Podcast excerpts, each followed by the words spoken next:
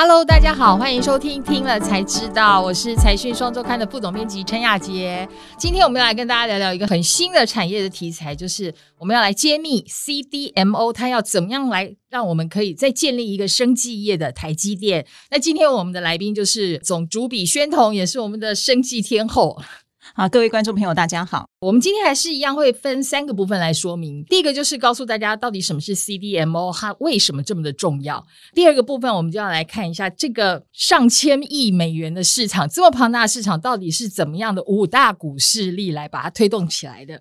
那最后我们也会跟大家分享台湾在 CDMO 这一块有什么样的机会。是，所以我们就请宣彤来告诉我们，哎，到底什么叫 CDMO？它最近真的很热呢。呃，CDMO，我想我们就。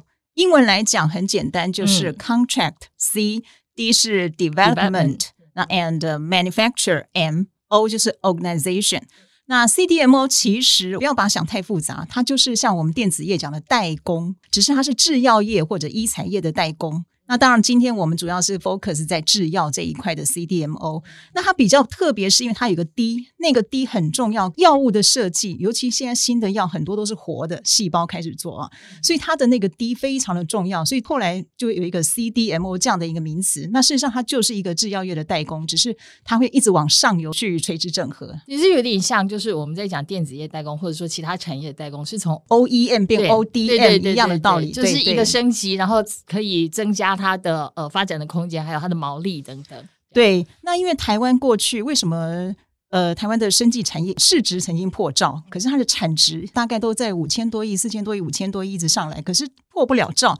那后来大家就慢慢发现说，我们的制药产业有很多的新药研发，结果你会发现它临床在外面做，在海外做，它的制造也在海外，所以它没有办法在台湾落地生根，成为一个工业产业链就不完整。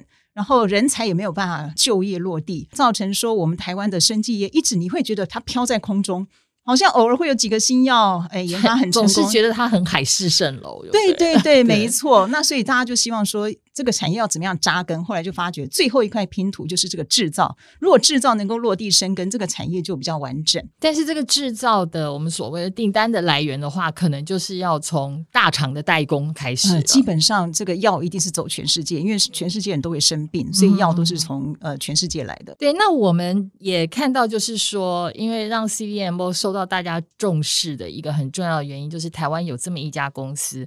呃，其实已经在这一个领域耕耘一段时间，然后而且最近又获得了我们的郭董的加持。台康生技吗？其实台康生技，因为它二零一二年底成立，它那个时候成立的时候就先买下台团法人生技中心的先导工厂。那他买下来之后，他就是做所谓的 CDMO 这种业务，只是那时候规模很小。那等于说他在二零一二年就把这个观念带到台湾来，只是那时候从来没有人重视，从来没有人去理会过这样的一个，大家都只在新药那个地方去想象。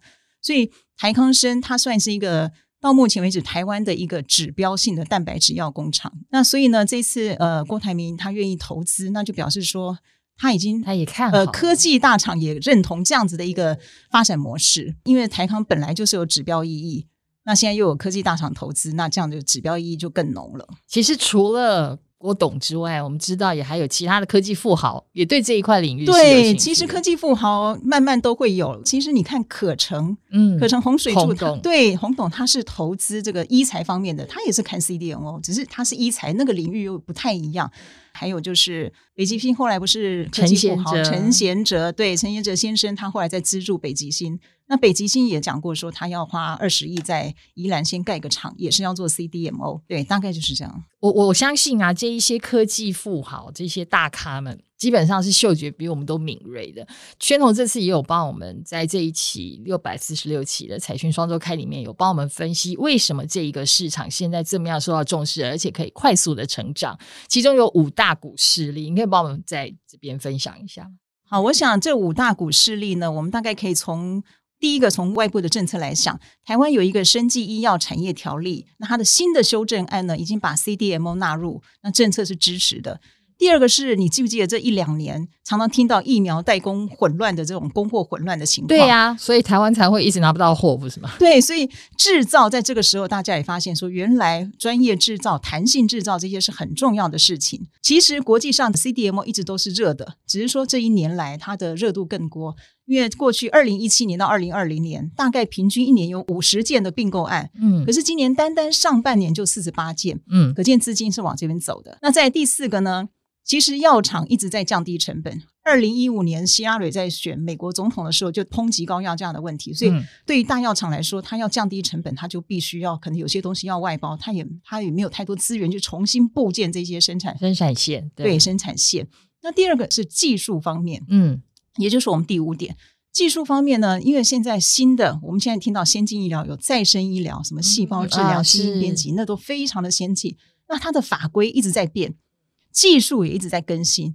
对于药厂来说，它在研发的时候呢，它还要去管理这个法规跟技术一直在改变，制成改变，法规改变，就已经忙不过来了。对，所以他们就会那个，但是专业厂它就很容易把握住这些要点，那所以他就愿意把这个东西外包出去，所以这个 CDMO 的市场是在成长中的。对，因为过去我觉得我们在看生技产业的时候，尤其是制药这一块，大家都是重视新药。对对，就是新药的开发，哪有一支新的药，然后可以针对一个怎么样的病症，然后它的市场是怎么怎么样。但是其实，在后面它的制造的这一端是有很大的潜力的，然后而且会带来很大的产值。是，对对对，因为制造现在的制造又跟以前不一样了。举一些例子，呃，现在大家常在讲半导体也是代工。对，我觉得读者可以慢慢的想一件事情。半导体呢，它大概一千亿元，跟制造有关，大部分就是那几家，台积电等等那几家在分食、这个，吃掉了。它非常的集中。是。那我们的生物药，我们先不讲那种所谓的化学药，我们讲生物药。假设它也是一千亿，跟制造有关，其实它只有二三十趴是代工的，大部分还是药厂自制。嗯，药厂为什么有些东西还是不愿意放出来？最主要是因为早期他们就是研发的时候就顺便制造，嗯，那另外一个是他有智慧财产的这种问题啊，嗯，摊在阳光下的时候，有些东西秘密就没有了，对，所以他们也会担心，所以这个东西跟半导体不一样，半导体是，哎，你。代工，它就是很大的比重就是代工，可是它其实，在生物制药里面，代工比例其实是不算高的。但是现在生物制药的代工成长也很快速，就是你再怎么样绑在自己的手上也也没有用啦，你终究还是要把制造的能量给放出去，那你就要抢订单，对不对？要抢订单，你是不是就要从这个最上游开始跟他合作开发？比如说那个细胞都看选择，你就参与它的设计，嗯，那你才可以跟他一步一步走临床往下，才可以绑住这种关系。所以这个产业其实变化很大，那开始很多的厂商也往上游去并购。好，那现在既然我们知道 CDMO 的市场成长这么快速，然后而且前景非常的好，它的样态是跟呃我们知道的电子产业一样，大概被几个大厂垄断这样吗？台厂在这当中有什么样的机会？好，刚才我不是讲了这个晶圆代工，这些都是大厂，就是台积电这些厂商，他们在就是集中在这些厂商身上。但是生物药这一块呢，就是我们成长最快的生物药市场这一块的 CDMO，它目前本来代工比率就不高。再就是它其实很有意思，就是它并没有一个市占率的霸主。嗯，我应该讲说，其实现在我们用营收来看，就是有公布，基本上大家就认定 Lonza，嗯，这个瑞士的 Lonza 是世界第一，就它是专业代工。但是呢，它比如说去年它公告出来大概是四十九到五十亿美金这个营收，算一算，其实在全世界它的市占率也不过六七趴而已，第一大也不过六七趴。对，就是说，大家当然算的比例不太一样，但是大概不出这个范围，你也不会像台积电那么大的一个比重，不会，它还是碎片化的市场。然后全、嗯、全球大家算过，可能有六百家的这个所谓的 CDMO 的厂商。那碎片化的市场呢，就会有一种情况，就是你有机会。去利用垂直整合或者是并购这些等等方式去蚕食这个市场。那当然，将来我相信也许会出现一个巨兽。可是，在这个过程中呢，这就是台场的一个机会了。就是我们可能可以试着去分到其中的一块，其实也就是抓到了一个。对，我们必须讲说，你用这个全世界来看，我就举一个很现实的例子。台康生，我们认为它是一个指标的台湾的生物药蛋白质工厂啊，可是它现在的产能大概只有一点五万公升，明年第三季大概也增加一倍，三万。嗯，可是你知道，神送三星有个三星生物，生物它的现在的产能就三十六万升。它号称是全世界最大，就是它你看三十六对我们现在这这十倍以上了，对，所以这个情况就是完全不同等级。那我们也不要灰心，因为其实这个世界上就是有两种嘛，你大的它有大的接单，但它有固定费用又太高，所以它不会去接那些很小的。而且药物的市场一直在进展，就像我刚刚讲，你如果从开发就跟他一起配合的话，他后面可能也会给你订单，一直往下做。如果他真的成功的话，这个要成功上市，我相信台湾的制造能力是没有问题，或者自动化设备买一买这些台湾，因为我们知道连日本厂商其实也是来投资这一段。对对对，所以我觉得台湾还是有机会，只是我们当然现在不太可能期待他去跟什么 Lonza 或者三星生物这些去比，但是他绝对有机会。到时候你只要接到很多的订单，你用服务去取胜。